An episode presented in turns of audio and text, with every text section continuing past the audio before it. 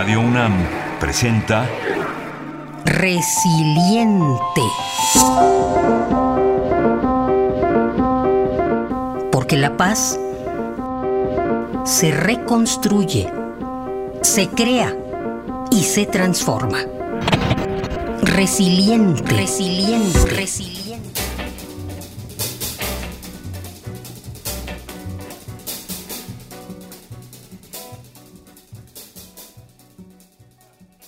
Una historia oral de la infamia.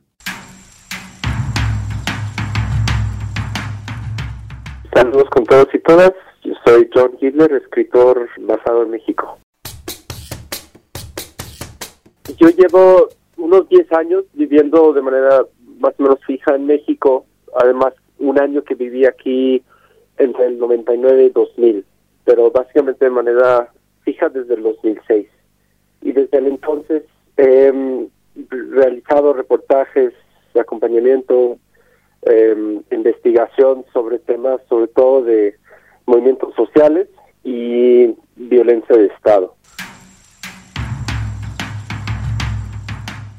La desaparición de los 43 estudiantes normalistas en Iguala Guerrero el 26 de septiembre de 2014 tal vez sea uno de los casos más documentados y difundidos sobre la desaparición forzada en México. Expertos en derechos humanos señalan que Ayotzinapa fue el punto de inflexión en el tema de la desaparición forzada en México, luego de varias décadas de trabajo por parte de organizaciones sociales como el Comité Eureka, pionera en el tema. Esta lucha, retomada ahora por miles de personas, tiene su antecedente en el Comité Eureka, la primera organización en denunciar la desaparición forzada en México desde abril de 1977, año de su fundación. A 47 años del primer caso registrado de desaparición forzada en México, Ayotzinapa ha suscitado la reflexión nacional e internacional acerca de uno de los temas más graves de violación a los derechos humanos. El libro, Una historia oral de la infamia, reconstruye los hechos a través de la mirada, la perspectiva y los testimonios de sobrevivientes y víctimas.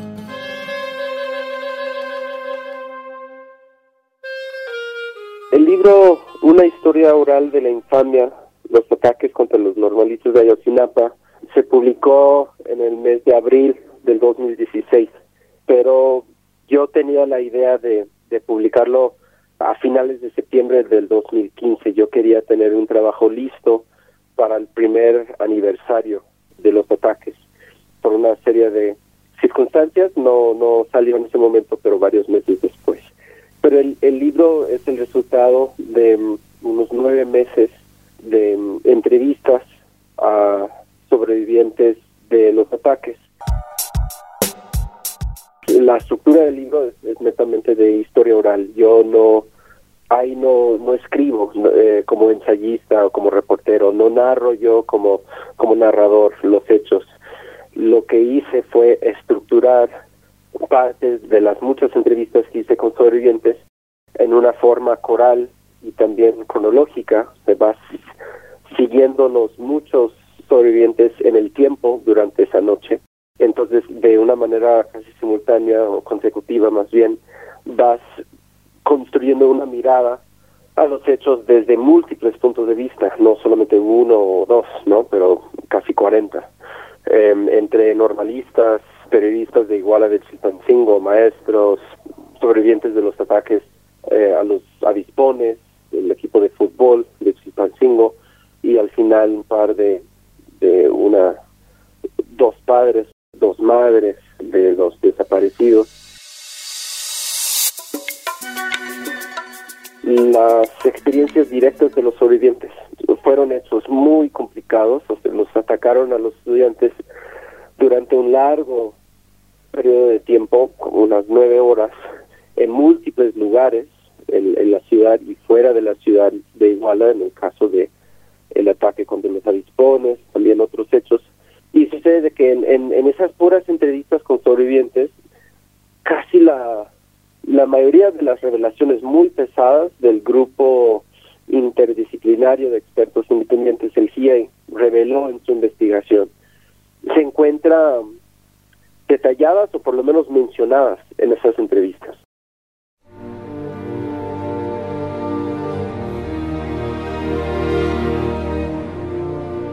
El informe Ayotzinapa 2, Avances y nuevas conclusiones sobre la investigación, búsqueda y atención a las víctimas, proporciona recomendaciones y sugerencias para la investigación, la búsqueda y la atención a las víctimas para enfrentar la desaparición forzada en México. Una de estas recomendaciones es atender y dar seguimiento a la reconstrucción del tejido comunitario, luego de los altos índices de violencia e impunidad que enfrenta la región.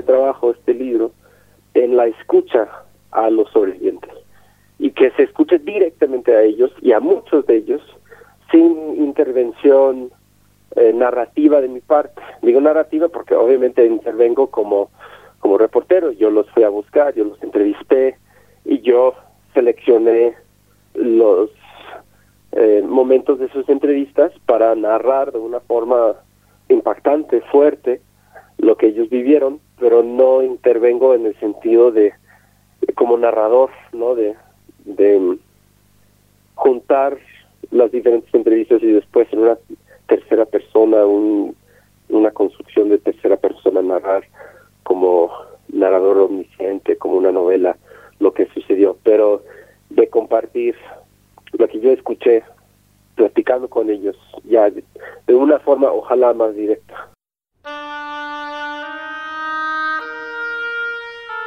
¿Cómo se puede escribir una historia de lo imposible?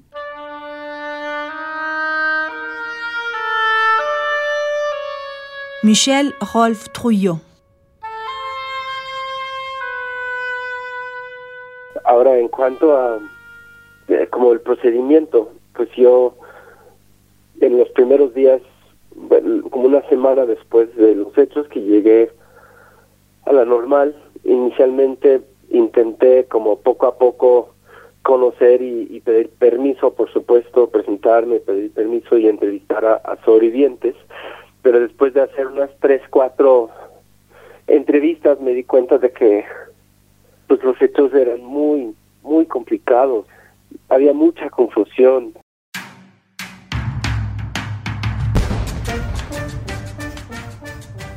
Durante nueve meses, John Gibler viajó a Guerrero y documentó los sucesos de manera directa a través de entrevistas a profundidad con familiares y sobrevivientes. También entrevistó a otros actores involucrados como parte de una metodología de investigación periodística a manera de reconstrucción de la memoria. Como siempre en casos de personas que pues han vivido hechos de ese tipo, ¿no? Que han sobrevivido o que tienen familiares en condición de la desaparición forzada o que han perdido familiares en la violencia, pues es llegar con, con mucho respeto, mucho cuidado, presentarse, pedir permiso, explicar bien de, de qué se trata el trabajo, si es para un libro, si es para una revista, un documental, o si, si, no se sabe, pues ser honesto, decir no sé, no sé todavía qué voy a hacer, pero quiero hacer esto del otro para que la persona pueda pues, tomar la decisión si quiere ser entrevistado o no.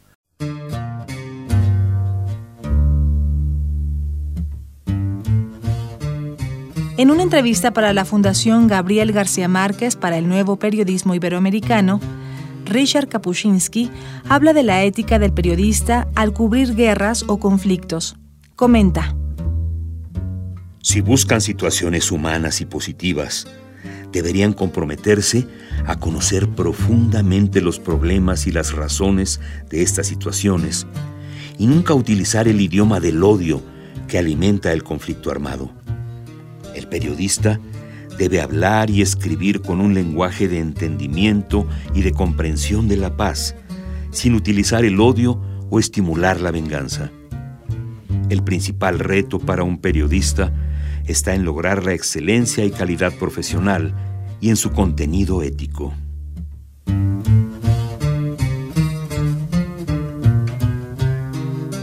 ¿Qué condición desalmada tiene que tener uno para ver estos hechos y todo el esfuerzo de las familias y de otros de otras personas para denunciarlos y encontrar a, a los chavos como una moda, por un lado. Por otro lado, claro que hay gente que se aprovecha, como mencioné, reporteros que corren a toda velocidad para sacar su libro sin ni siquiera viajar una sola vez a la normal y hablar con la gente. Pero con esa como facilidad decir, ah, ya, ya no interesa porque ya es como una moda. Eso me parece muy peligroso y tal vez como una, una manifestación de cómo en la misma sociedad, aún en, personas supuestamente críticas, cómo funciona la normalización de, del horror. De que eso ya, ¿para qué vamos a seguir hablando de eso si ya se ha hablado mucho, ¿no? Por ejemplo, que he escuchado que dicen, cuando al revés, o sea, tenemos que no sabemos dónde están, primero. Dos, esos son, son hechos que revelan o donde se puede documentar mejor que en, en otros hechos la naturaleza, la, la estructura del operativo de Estado, de Estado, y, y no solamente, o sea, obviamente esa noche en las calles de Iguala, pero después todo el proceso jurídico administrativo de la desaparición forzada. En un notable ejercicio de documentación periodística, John Gibler reconstruye los hechos de uno de los acontecimientos más relevantes en la historia de la desaparición forzada en México. De acuerdo a expertos en periodismo narrativo, esta es quizá una de las investigaciones más notables por su rigor metodológico a manera de reconstrucción de los acontecimientos a través de la mirada y la experiencia de los sobrevivientes. John Gibler fue asistente de profesor visitante de estudios latinoamericanos de la Universidad de Hampshire en 2013, donde impartió cursos acerca del pensamiento descolonial en América Latina y la escritura en guerra contra las drogas en México. Ha trabajado en organizaciones de derechos humanos y justicia social en Perú, California y México. Obtuvo el grado de maestría en la London School of Economics. John Gibler es autor de los libros Morir en México, 20 poemas para ser leídos en una balacera y Una historia oral de la infamia.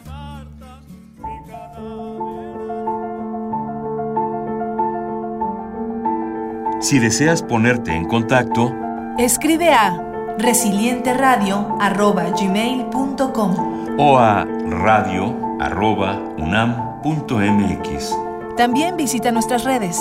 En Facebook y Twitter somos Radio UNAM.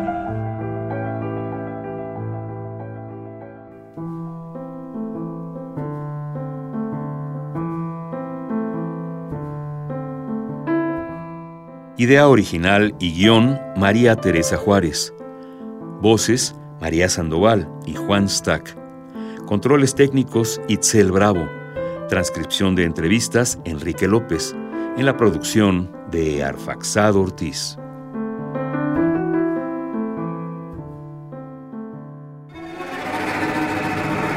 Radio UNAM presentó Resiliente.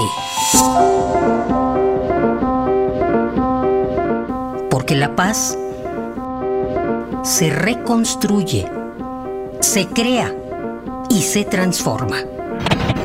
Resiliente. Resiliente. Resiliente.